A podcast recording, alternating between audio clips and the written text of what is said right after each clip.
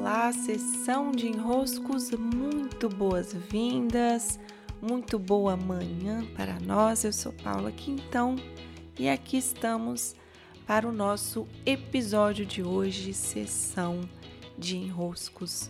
Como estão vocês? Sempre muito bom receber os desenroscos lá pela caixinha do Instagram e também pelo formulário de contato do meu site paulaquintão.com.br. É graças a essas perguntas, a essas questões, que eu vou selecionando pouco a pouco quais temas virão aqui para os nossos episódios diários. E para o episódio de hoje, aproveitando que estamos em clima de travessia de inverno do espírito selvagem, inscrições é um período muito tocante de irmos às nossas profundezas, nos recolhermos um pouco mais, propositalmente, né? No caso aqui eu estou no Amazonas, não vai fazer frio aqui, mas o recolhimento eu posso viver. Posso viver um período um pouco mais introspectivo para que seja possível organizar dentro de mim as bagagens que precisam nesse momento ser organizadas, para então eu seguir caminhada cada vez mais firme, cada vez mais forte. E para o tema de hoje, eu vou trazer mais uma vez, porém por outros ângulos, a temática pai e mãe. Como diz a minha professora Wilma, não é que tudo termina em pai e mãe, é que tudo começa. E por tudo começar em pai e mãe, esse tema vai ser nosso tema até o fim dos nossos dias. Sempre vai haver, sempre vai haver uma nuance a mais para olharmos, um elemento a mais para percebermos. Portanto, é uma temática que os nossos ouvidos precisam estar ali, ó, atentos, para pegarem aquilo que nesse momento do caminho nos interessa transformar. E nos últimos dias, não coincidentemente, de várias pessoas diferentes, em contextos diferentes do meu trabalho, nas mentorias individuais, na mentoria em grupo, também no Clube dos Impulsionadores, uma queixa que se passou foi sobre né, o pai e a mãe estarem ali tirando os, dos nervos. Eu gravei um episódio recente sobre esse tema há poucos dias. Se vocês buscarem, vocês encontram, ele está recém-publicado aqui. Mas hoje eu quero trazer uma nuance a mais, que é sobre o nosso movimento de julgar aquilo que nos incomoda, seja no pai ou seja na mãe, tanto faz mas especificamente um julgamento que vai na direção do pai ou vai na direção da mãe. E por que que isso nos prejudica tanto? Bem, imagine aí que você escolheu um item né, que te incomoda, seja no seu pai ou na sua mãe ou nos dois. É, aquele item te incomoda, não é à toa. É, aquilo que nos incomoda está sendo refletido no outro para que a gente veja que, olha, eu percebo que isso aqui está me incomodando, e se está me incomodando, eu desconfio que em mim esse item, esse aspecto, essa característica não está tão bem resolvida assim, porque quando em nós aqueles nós, as nossas questões estão bem resolvidas, elas não nos despertam emoções negativas. Então eu olho a característica do outro, eu não sinto esse rebuliço interno tão desconfortável como quando as coisas não estão bem resolvidas dentro de mim.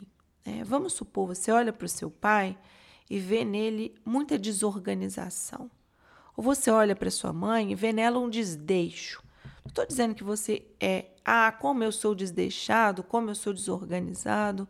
Não estou dizendo que você é imediatamente aquilo que o outro é. Mas vamos supor que você seja muito organizada, né? hiper, ultra, mega organizada.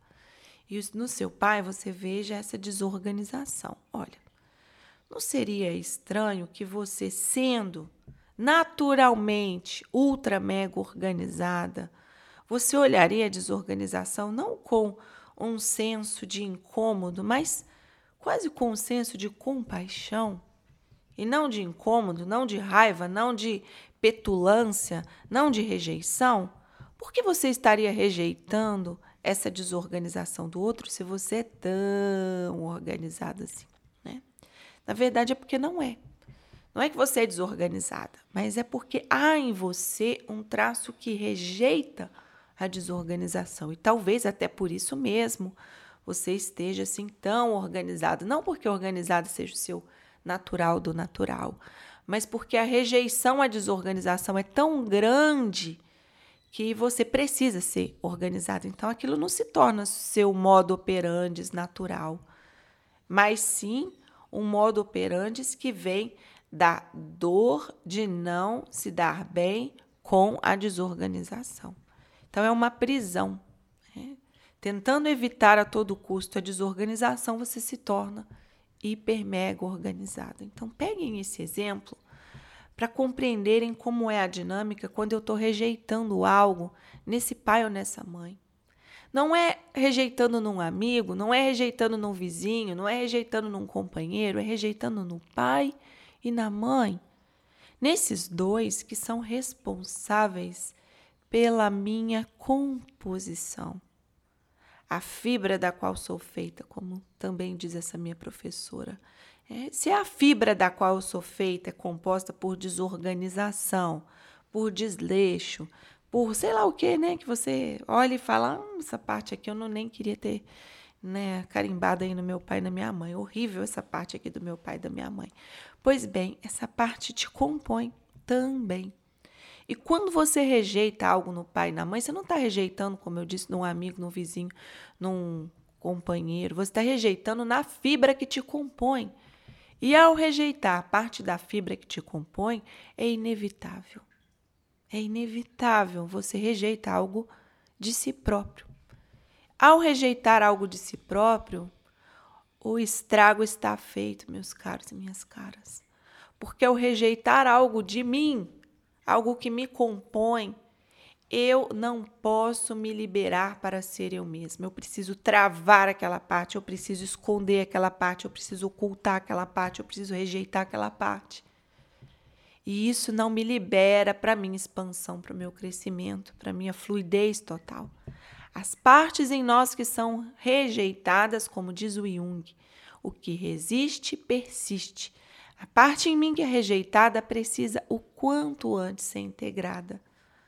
De um modo ou de outro, integrada. E aí eu sugiro um trabalho, né? um trabalho talvez individual, um trabalho de desvendamento, um trabalho de tratamento, para pararmos de tentar eliminar a parte que não queremos e trazer essa parte como uma composição que, uma vez sendo integrada, parece uma desvantagem, mas na verdade será uma vantagem.